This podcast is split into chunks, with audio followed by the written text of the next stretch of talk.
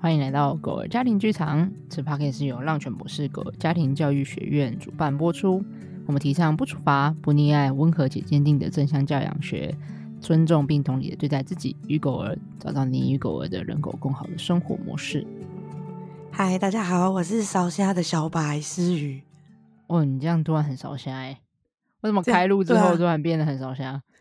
因为我刚刚跟你讲话的时候，还没有录音的时候，我比较没有用力。可是因为要录音，所以我会比较用力讲话，就会比较烧声。好，我是声音正常的狗家庭训练师 Lucy。我今天是一个可以 AKA Billy 姐的小白。惨，我其实不知道。好，然后我们，你要说你不知道 Billy 姐是吗？没办法接梗哎，怎么办？OK，我相信大家应该会懂。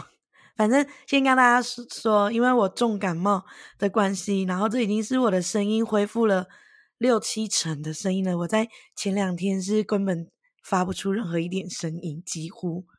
然后所以大家今天要听着我这磁性的声音，请大家包涵。嗯，你刚刚真的没有这么差蛮多的诶，还是我知道你应该可能坐起来，然后这样讲话是不是有差？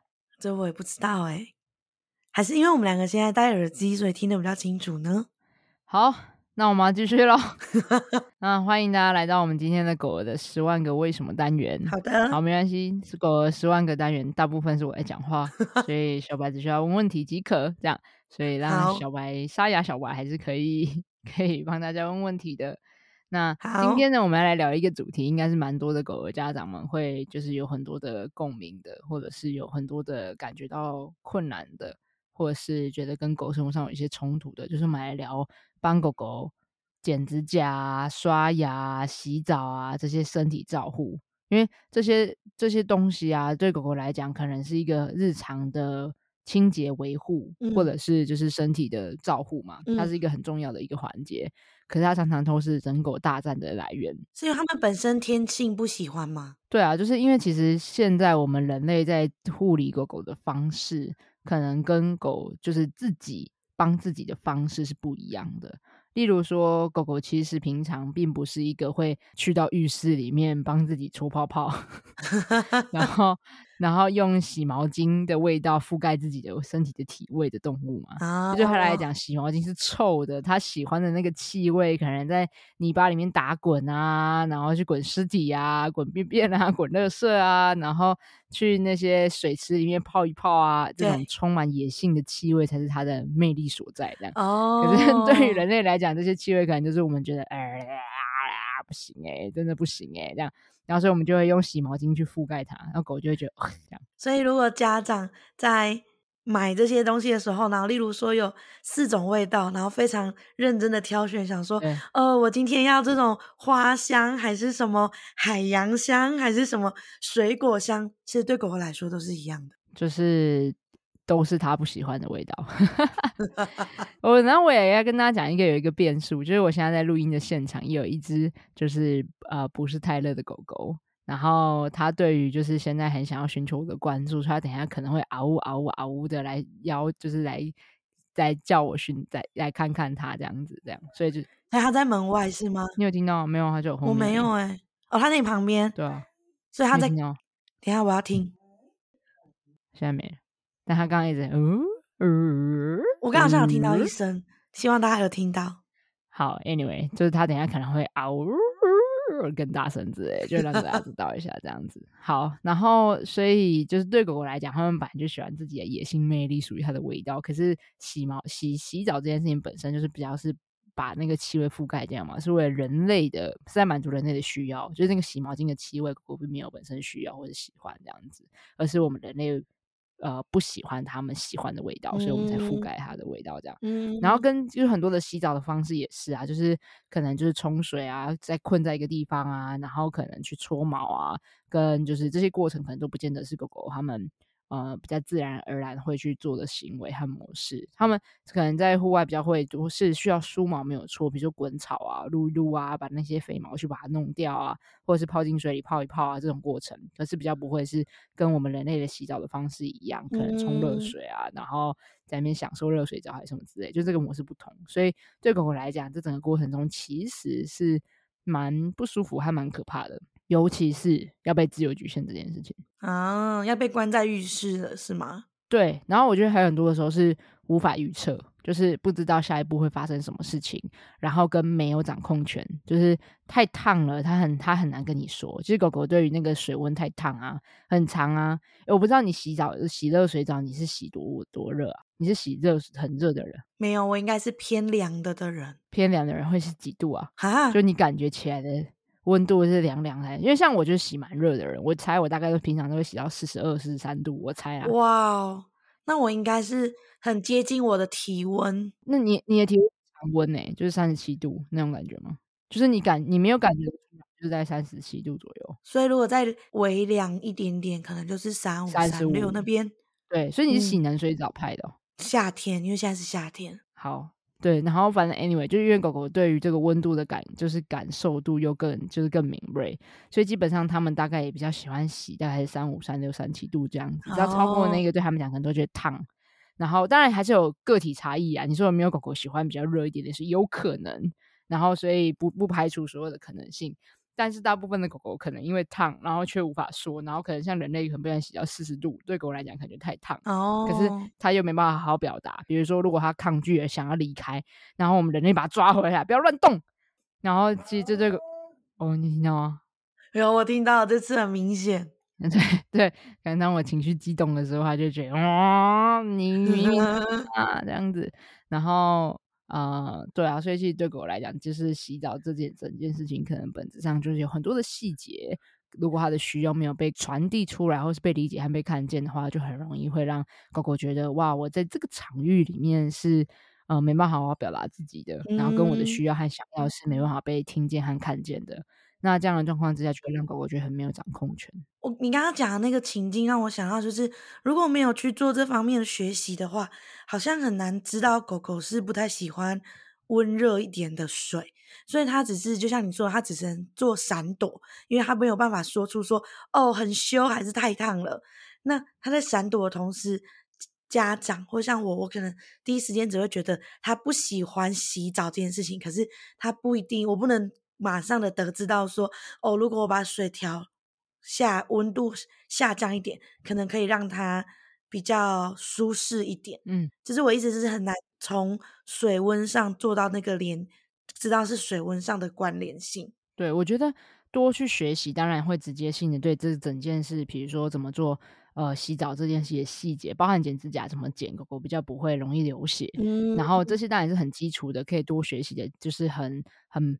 很 basic 的一些姿势，或者是很和一些技巧。对。可是我觉得有一个很大的关键是，对，刚才说为什么会忽视了狗狗可能会害怕水温，而且我刚刚只是讲一个水温呢，其实里面很多细节，包含如果是在那个浴缸里面滑来滑去，然后狗狗连离开或走来走去的机会都没有，那个其实也会让狗狗觉得很恐慌。哦。就像你看，如果今天有一个人。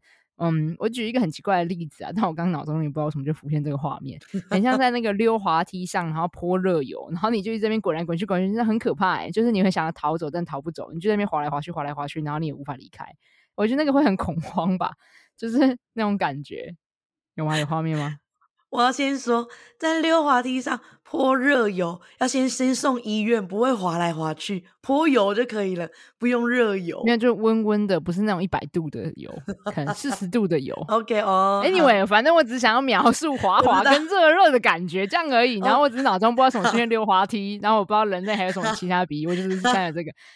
好，反正不是要烫死你的那一种，就只是热热滑滑的，就是你会失去对那个地板的那个掌控感，你会整个人不知道。对啊，你连站稳都很难站稳。对对对，你会连你会失去对自己的身体的掌握。对，因为你会连站稳都，你不管怎么施力，你都会一直不断的滑倒。对，然后那个慌张的感受就会变得非常的强烈，是真的还蛮慌张的。对，所以我在讲的事情是，就是很长，我们可能会忽视这些细节，或者是可能狗狗会更用力的反抗，或是非常抗拒洗澡也好啊，剪指甲也好啊，或者是就刷牙也好啊，很多的时候是因为我们都是比较用强迫式的在。对待狗狗，所以我因为当我们在强迫它嘛，我们希望它照我说的做，所以这个时候当狗狗拒绝的时候，我们就会下意识觉得啊，你在反抗我啊，所以我们就变成只剩下这个单一选择了。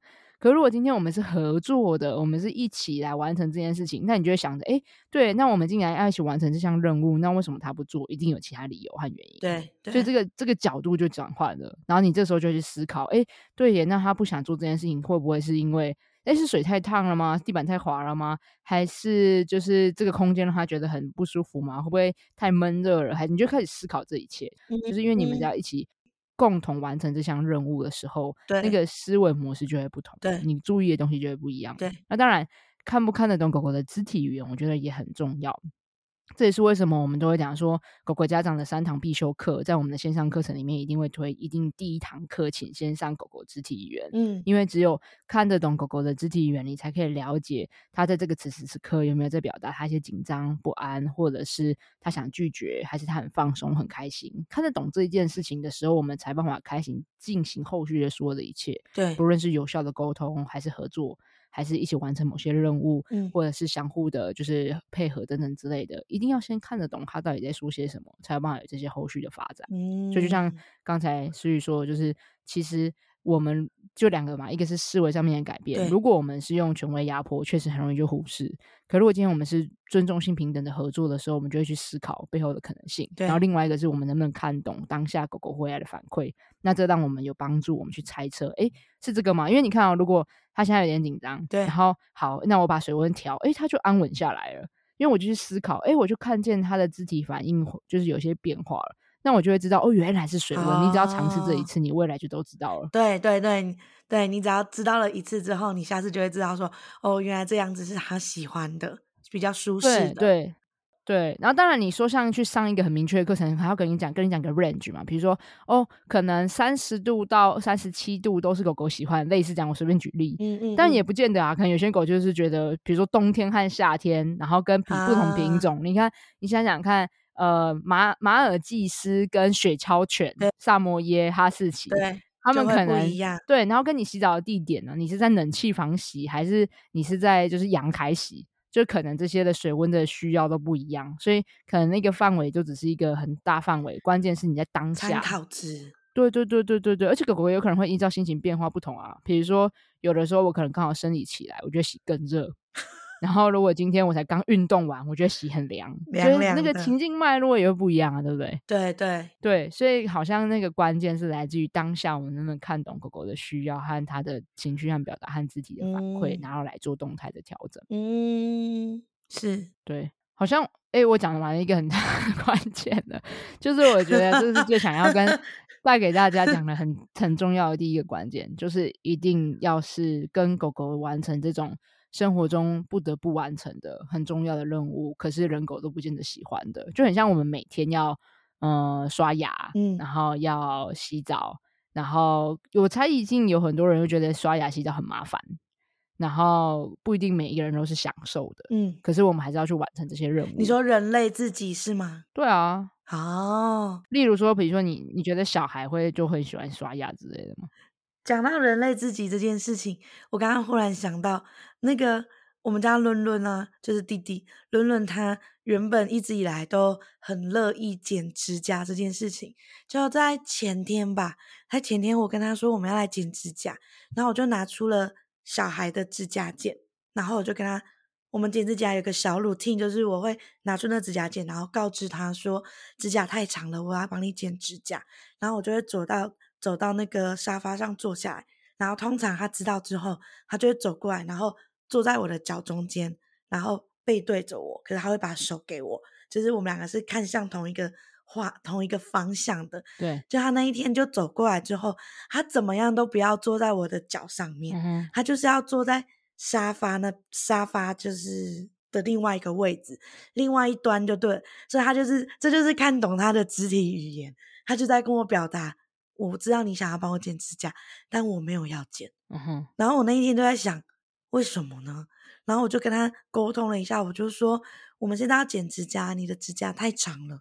我还把他的手举起来给他看，跟他说太长了。对。然后他就跟我表示，他明白要剪指甲这件事情，他就摸他那个指甲说太长了要剪。然后他就说好。然后我就说那你过来坐坐。然后他就跟我摇头说不要。然后我们两个就僵持了一阵子，我就想到底，我就跟他说，为什么今天？就他理解他要剪，他要剪指甲，但他不想坐在你前面。对，OK，他知道我现在要帮他剪指甲，对，但他又不要剪，对，然后我就有点困惑，想说 Why 今天怎么了？嗯，然后他忽然比着我的指甲剪，然后跟我说 No No，他讲 No No，他他现在会讲 No No，就、嗯、因为他他会讲要，可是有时候不太能说出不要，所以我就跟他说不要的时候，他可以跟我讲 No No，对，然后所以他就指着那个儿童指甲剪跟我讲 No No，嗯，然后我就思考了一下，我我就问他说不要这个，他就说对，然后我就问他说那你要什么？嗯，结果他竟然就走到我放指甲剪，就放我们家一些剪刀类的东西的地方，然后指着那个盒子，嗯，然后说要要要，然后比那里，嗯，然后我就想说，嗯，他要大人的，对，他要大人的，嗯，因为他前几天看到爸爸在剪，对，他想要像爸爸一样帅气，对，他想要像爸爸一样 那种跳下去会啪对一声的那一种，小孩子指甲剪是像安全剪刀一样。然后大人是那个爸爸用的是咔咔咔的那一种，嗯，他要爸爸那一种，他觉得那个很好奇，对，嗯，然后原来是。这样，嗯，然后我就再去用拿的那个，然后他说是这个，他就说要，然后他才继续我们原本剪指甲的 routine，哦，所以我就想到这件事情，就是你刚刚说的，我要看懂他的肢体语言，对，然后他就表跟我表达出他什么东西是 OK 的，可是他什么东西现在他是不 OK 的，他有。选择权，然后他想他想要选择的是什么？对，就跟那个水温很像。对，我觉得你刚刚说的那个蛮重要，就是其实跟狗狗合作在做身体照护有很大的关键，就是狗狗有没有保有选择权这件事情。因为当他们拥有选择权的时候，就拥有了掌控权，就他们可以有一部分的掌控权，才不会永远都是我们决定。那当我们决定所有的细节的时候，他就会觉得他们他们是失去掌控权的。对，那这种失去掌控权就会让他们觉得很不安嘛，所以就更容易会是反抗的这样。嗯、所以例如像你刚才跟伦伦那样子，你就想说没有，现在就是要剪指甲过来。过来我这里，就把他抓起来抱在我的脚上，我猜应该是大哭吧，十字固定法，然后就是说你不可以走，对，直接从背后抱住架着，然后手拉起来，然后直接固定抓着他的手，咔咔咔咔咔咔咔，对，而且咔咔咔的时候你。他一定会狂挣扎，对，然后你就会觉得你还要一边说，你就会更用力的抓着，对，然后就要一边说你不要剪到会流血，你就说好了，我快点剪完，我快点剪完，你就可以走了，不要断动，呃、我们一起合作，对，快点完成它，对，剪完了，你你你可以走了去休息，你就可以去玩玩具的，我也可以休息，这样子。很快，你不要动，我们就可以很快，你不要动，我三秒剪一只。而且我还想象得到他力气很大，对，我可能还会跟我老公说：“爸爸来帮忙抓住他的脚。”对，对，他一直踢我，就一个人抓脚，一个人抓手，对，然后就全部人都把鸡飞狗跳，很痛苦。对，全家大战。也还有可能，就算在这么努力跟这么用力，然后两个人架住他的状态下，还是有可能会捡到手。对，而应该更容易捡到手吧？然后捡到的时候他就爆哭，他就爆哭。然后这时候，对，然后你们就会开始心疼。然后心力交瘁，对，然后而且你就会觉得天哪，你你让他受伤，你就会觉得你自己是不是很会不会你我不知道你会不会觉得自己是一个不够厉害的家长，所以你可能要再去进修 学习怎么更精准的可以架住狗狗一边剪指甲更快速这样，哦，或是觉得自己做了一件很不应该做的事情哦，就会觉得啊，我今天为什么要在这件事情上对他那么生气？嗯嗯，对，嗯，然后也有可能会过度补偿，对，你就会。就是他说什么你都说好，就你因为你不敢，你觉得你你做错事，对，因为你让他受伤。我还想到一个，下一次要剪指甲的时候，我会超紧张的。嗯嗯嗯，对，我会对要接下次要跟他帮他剪指甲这件事情会有点害怕。嗯，我猜他也会很害怕吧？对，他应该也会很害怕。对啊，他就下次应该你说来剪指甲，他不会，他不应该不会靠近你，他应该会直接逃。他会跑超对，应该会就开始逃，然后就开始警匪追逐战。对，家里的追逐战。家了。对，然后你就追着他跑，他就他就跑给你追，然后你就追着他跑，然后又要叫爸爸出来，变成两个抓一个。对对对，然后就开始老鹰抓小鸡，然后哎，你堵那边，我堵这边，然后一起把它架起来这样子。对，然后就哇，剪个指甲心力交瘁这样。我、哦、这是很典型的，就是一般的狗狗加上很很容易出现的状况，然后就变成剪指甲、啊、洗澡啊，都是这种，不然就开始来用哄骗的，比如说，嗯、你看这个玩具、嗯、要不要？来来来，你你来坐在我旁边，然后指甲剪先藏好啊，指甲剪先不要让他看到，对对对，藏在后面，来你来边玩玩具，玩玩玩玩玩玩玩玩玩玩玩玩。好，借妈妈看一下手，咔嚓，然后人就吓一跳，然后吓一跳，他在干嘛？他给我爆哭，然后说没有没有没有，再来玩玩具，来玩玩具，来来来来玩玩具。哦，他应该不想靠近，再把指甲剪长起来。对他，他觉得下次如果你坐在他的玩具车旁边，我猜他就会觉得有诈，或者是人要不要来吃零食？来吃东西，给妈妈手，给手手给我，手给我剪一下，然后饼干给你，对，再给你吃饼干这样。哎，对，你觉得如果是这样的话，人会怎么样？就如果是你给他一教他一给你一只手，然后你把它剪一下之后，给他一个，嗯、呃，他还不能吃巧克力嘛，对不对？他有喜欢吃的，呃、他可以吃饼干啊，他可以吃饼干。饼干对，如果他喜欢的饼干，嗯，我觉得他哦，在他如果在第一次之后他知道了，他就会跑掉了，他就会不要那个饼干了。你说他宁愿放弃饼干，他应该会宁愿放弃饼干，除非他。很饿很饿吗？对，因为你也知道他没有他没有很饿很饿的状况过。我猜可能也会也可能会有一些纠结吧，比如说他可能真的很想吃那个饼干，嗯，我猜他就会在一定的范围内一直看着你。然后他就一直看那个饼干，可是他不会靠近你，因为靠近他可能就要被剪指甲，哦、所以他就会在一定的范围一直看着你。就蛮多狗狗会这样的，他就会在你的附近徘徊，然后嘿嘿想要吃那一个，他就是不会靠近你。他想吃那个，可是他不会靠近你。对，他就想要那个东西，可是他不会想要靠近你，因为靠近你就是要被剪指甲嘛。所以，哦、所以这件事情他就会感觉就是整个整个状态就是是恐慌的，而且对于那个。互动的家长来讲，他他们其实大家在耗能的，人和狗都是，对，是在耗能，对，都是非常消耗，很像叠对叠，对对对对对对，但是比较像是权威压迫吧，有点像是双方在就是打仗的感觉，哦、然后。是你赢还是这回合是我赢还是你赢？啊、然后每一小回合就是咔嚓一次指甲，所以如果你要剪完，看谁坚持比较久，或者是不同的方法，对对之类的，看谁这次力气比较大，拳头比较大，或是有什么方法来成功诱拐诱骗之类的这样。嗯，然后但蛮累的，因为你你咔嚓一下就要在第二回合了啊、哦，就要再使出下一个更更更可以吸引到的。对，而且你知道狗狗的指甲剪是这样，就狗狗的指甲是如果越长，它们的血管会往上，就是继续长到指甲那边。它跟人类不一样，人类是会白白的地方越来越长嘛，对所以其实你会变得比较好剪。对，但狗狗的不是，狗狗的会，嗯、呃，有点像是如果人类不是有粉红色那里嘛，对，然后是那个指甲不是往上变长，有白色的出现嘛，然后粉红色会跟着扩张出去这样。哦，它们的粉红色也会往前扩张。对对对对对对对对，所以变得你还是一样难剪，所以你能剪的距离其实是一样的，或者是可能多一点点而已，可是不不等比例，就是、哦、就是并不是像人类白色一样变成越来越多。哦，对对对，比如说假设你多你指甲长了一公分，可是像人类就是白的变一公分嘛。对，假设很夸张的情况之下，多了一公分，所以你就有多一公分去剪，就不很容随便剪都不会不会容易剪到流血。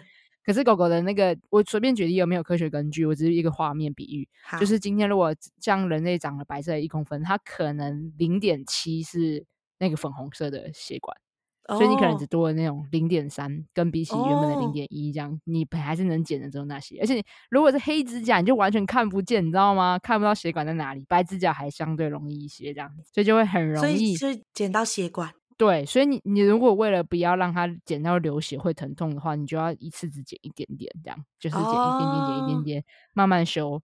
可是你看，我刚刚不是说你咔嚓一下是一回合嘛？所以如果假设你要帮狗狗剪完它的前五后四，总共呃十八只指甲的话，你真的好多哦，很累，而且不是只有一只手咔嚓一下哦，因为对对，你的意思就是你一次剪对一点点一点点，对，所以等于一只手指头你可能要剪两三次才有可能剪完，对，maybe 更多，对，因为、oh、因为狗狗又是锥有点锥形的，所以你通常会是上面一下，然后左边还要，然后右边慢慢修四十五度、四十五度、四十度，然后。可能咔咔咔咔，然后慢慢修，所以可能像这些的话，我通常一支有可能会剪到三到六刀这样子，三到六个。所以其实要跟他大战四五十回合不止啊！你看光十支六次就六十次了，然后对，然后总共有十八支哎，哦对，所以大概会有一百次一百回合左右。天哪！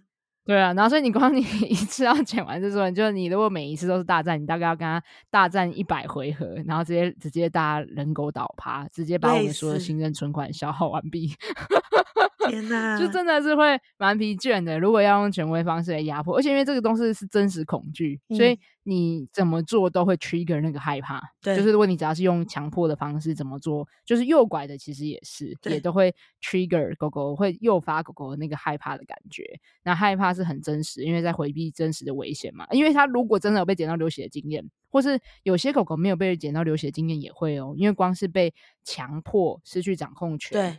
这是本身就是一件很可怕的事情，对对对对对对对对，所以这个害怕可能就是很真实的。如果被架着一次过，其实他都会有这种感觉了。嗯、然后，所以这种状态之下，真的是越持续的越用强迫，只会让人狗相互更大战。所以，不论你用什么方法，只要是强迫形式的，要我们要狗狗照着我们说的做的情况之下，通常会很难完成这整件事情，就会很疲倦了，嗯、人狗都会消耗。对，所以我觉得，哎，小白，你说。你你先说完，因为我要问下小白想到下一个问题。对，我刚刚的总结就是，所以真的是进行合作式照护，虽然当下会花的时间不会像不要动，马上咔嚓咔嚓的速度不会这么快，因为你要给狗狗时间，它要给它自己的掌控权，它会有自己的评估和判断和步调。但是长远上来讲，它应该是比较呃不耗能的，比较放松、比较轻松、比较自在的，而且其实。如果放长线钓大鱼之后，你们慢慢建立起来一个 routine 和模式，对，它的速度会比你每次都你追我跑，然后今天要想怎么诱拐，然后怎么抓诱捕，你怎么抓过来，还要快非常非常非常非常的多。只是它确实需要时间历程，倒吃甘蔗的过程这样。是是不是还有个可能性是我刚刚也忽然想到的，就是像我们家伦伦，他其实他不是也不是他也不喜欢剪指甲。然后他他本身可能对剪指甲这件事情，他也是有一点点害怕。就算我也是从来没有剪到他的手过，对，可是他好像对于指甲呃剪刀这个东西，他有一点点害怕。然后所以我有时候觉得他愿意待坐在我的脚上让我剪指甲的时间，其实有时候是不够的。所以十只手指头，我有时候要分二到三天剪，就是今天剪错这几只，然后他如果走掉了，他跑掉了，他跟我说他不要了，那。那我就算了，那就到今天。可是我会跟他说，那我们明天再试着把这最后几只剪完。所以有时候我就会一天剪个三四只，然后分两三天把它完成。所以是不是狗狗家长也可以尝试这个方式？是对狗狗来说是好的吗？对，是。对，但那就是要看狗狗的状态去分多久。那通常我们都不会把时间拉得太长，因为要看狗狗的压力状态啊。例如像 Taylor，他其实一次剪指甲，我通常不会是以我要剪多少只来算，我是以我这次跟它互动的 section 多长。所以，比如说我可能就会压缩在两分钟或是五分钟以内这种时间，哦、就是这么短。然后在那一次，对，很短的时间，因为对狗狗来讲，如果那个持续的高压的状态过长，它没有时间足够去恢复。不过这也很。也很关很很个体差异啦，就是如果你在过程中持续的让狗狗有机会去。缓和一下，放松一下，再邀约回来。其实我觉得也没有不行。那只是因为我跟 Taylor 之间长出来的默契，是我们就是好在这个时间内，我们会邀请他。嗨，我们要剪几只？那时间到，我们就先休息。那我就去做我自己的事情。那有可能当天我在其他的时候会再邀约一次，或是隔几天再来做邀约，或明天之类都都有可能。然后我们比较不会是我我我设定好目标，好，今天我就要剪这三只。因为如果我一开始就设定三只目标的话，那万一狗狗今天的状态是连只能咔嚓一刀就够了。它就不能再承受了，嗯、那这个时候我就会觉得很气馁，因为我目标没达成，等于我失败了。嗯、然后，所以我就会想尽办法要来让你可以再让我剪完那另外两只，这样。可是如果是一个相互合作的话，你就发现最终我们都会完成。就像是你说，把它分成小细节、小 section，其实是一个蛮不错的方法，我觉得蛮赞成。所以其实。其实讲回来，照你刚刚这样讲讲回来，就回到我们刚刚说的，就是变成我们一样要看懂狗狗肢体语言，然后会观察它现在的压力着的状态。它今天的这个压力状态，对，对它今天的这个状态是，嗯、呃，可以可以多长的时间？然后他在做出什么行为或行动的的时候，代表他已经代表超标了。对，他现在已经不行了，然后那就可以让他去做舒压的的方式。所以有可能是今天。不行，那就明天。也有可能是现在做一下下，然后可能休息的早上，然后下午就可以再尝试看看，也说不定。就是看他当下的状态，对吗？没错。这就是我们有一堂课在讲压力减压与复原力这堂线上课程很关键的内容，就是来教大家你怎么看懂狗狗现在的压力状态到哪里，然后跟面对不同的压力源要怎么做压力管理，以及怎么在做事后舒压的时候帮助狗狗可以复原回来。复原力是一个常常被低估的东西。就是大家都以为是哦，我们只要尽可能不要让它压力过高就好了，但其实不是。你知道，我常常就比喻像就是。啊、呃，这这其实也是一个很常见的模式，就是很像压力像一个水杯嘛，大家都会说，压力的水杯就像世界上会有很多压力进来，树压就像是把那一个水杯下面钻了一个洞，让那些水可以流出来，所以它不会满出来嘛。啊，水满出来就代表现在是超标的状态。对，但你知道复原力在干嘛？复原力在做的事情就是把这个水杯变大。哦，对，所以我就在说那个复原力啊，真的是很常被低估的地方，因为就是那个复原力在做的事情，就是在帮助狗狗把。可以承载的一次性的压力的水杯变大哦，所以它就是可以在面对那些事件的时候变得比较呃有一些余裕和状态可以去调节，然后就会让他不用在面对这种原本不能承受的刺激源的时候就会瞬间爆炸，而是诶他开始可以能够有一些方法来帮助自己缓和调节，然后去应应对它，所以那个水杯就变大了哦。所以复原力其实大家常常在讲说所谓的。压力应对能力啊，情绪挫折容忍力啊，这种的面对力，真正的核心的根本，但不是用压抑的，而是去学会怎么去调节和照顾自己当下的那个情境与状态，学会把自己的杯子从 shot 杯变成啤酒杯，shot 杯变啤酒杯。哎，那可可是要取决于你的啤酒杯是哪一种，就是你知道那种，如果是呃。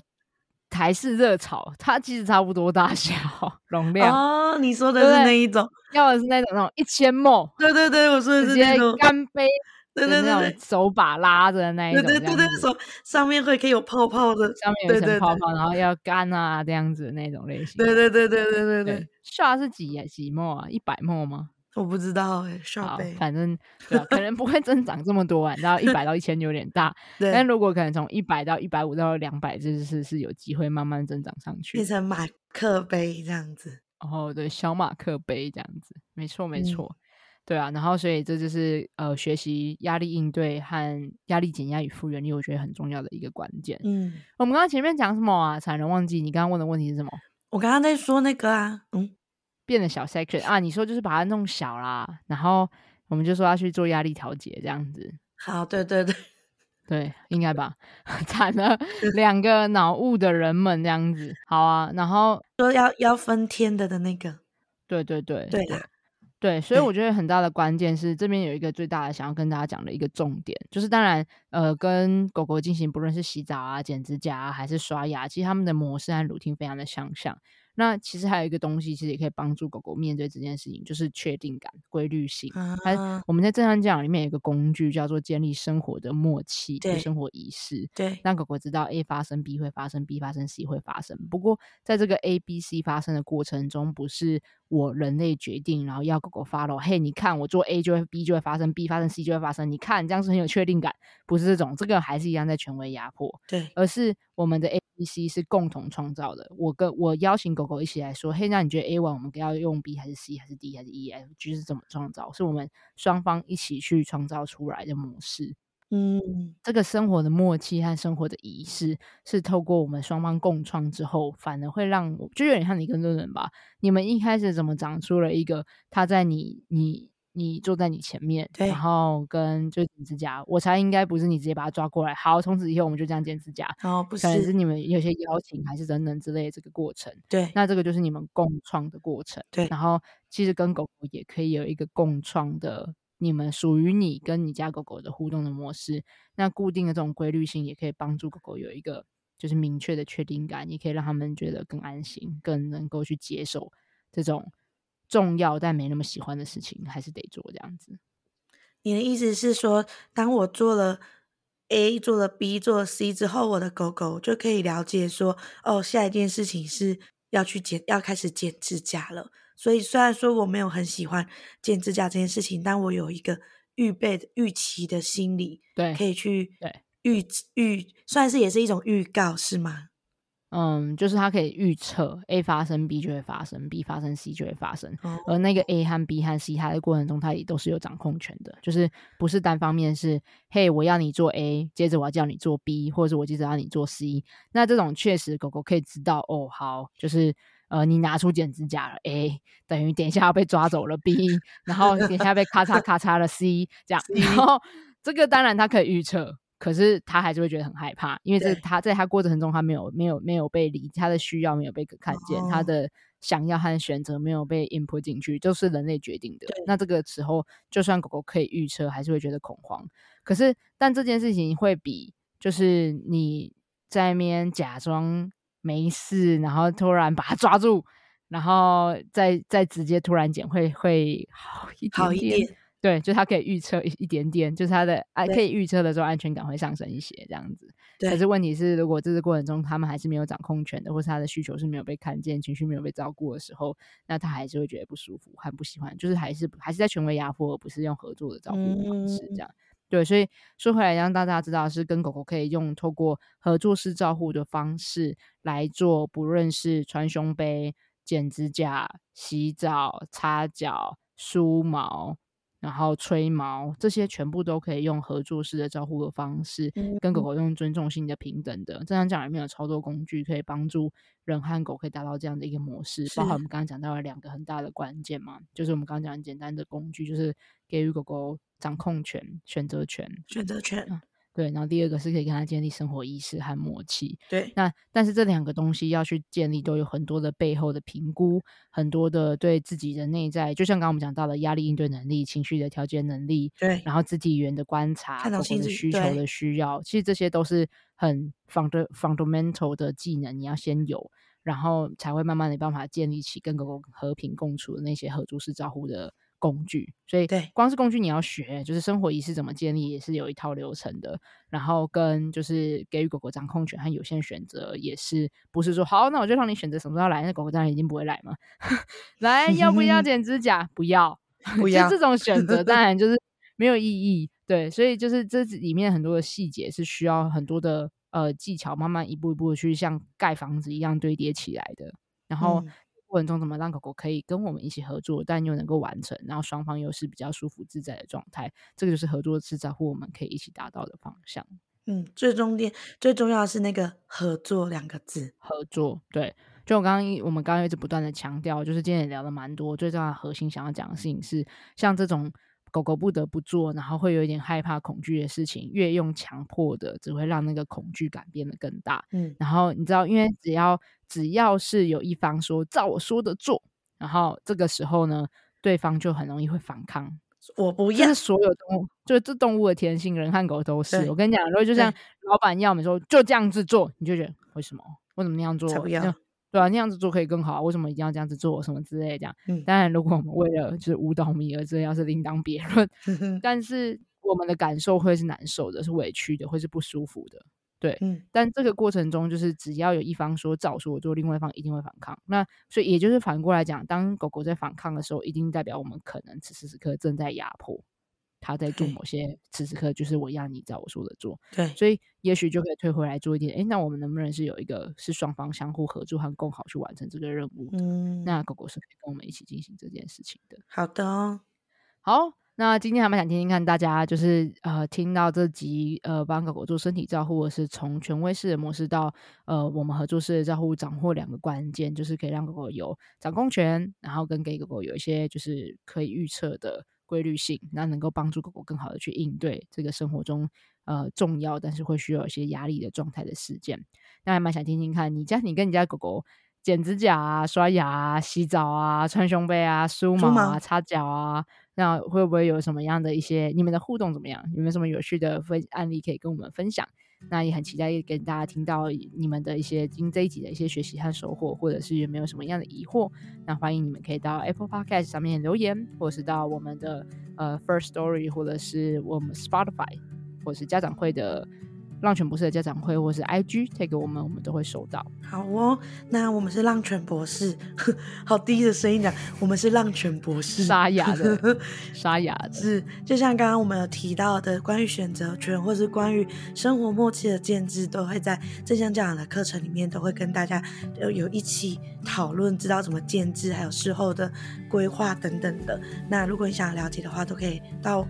呃，我们的官网上面资讯栏、资讯栏、资讯栏下面都会有连接。好，资讯栏上面有官网。那如果你家的小孩对你家小孩如果也想要剪指甲的话，就可以来上，可以像润润一样，人类小孩的课程，就是到坐到妈妈前面。对对对对，欢迎你可以也找诗雨的粉，也会在资讯栏，也在资讯栏里面。好啦，那我们今天就要到这里喽，大家拜拜，大家拜拜。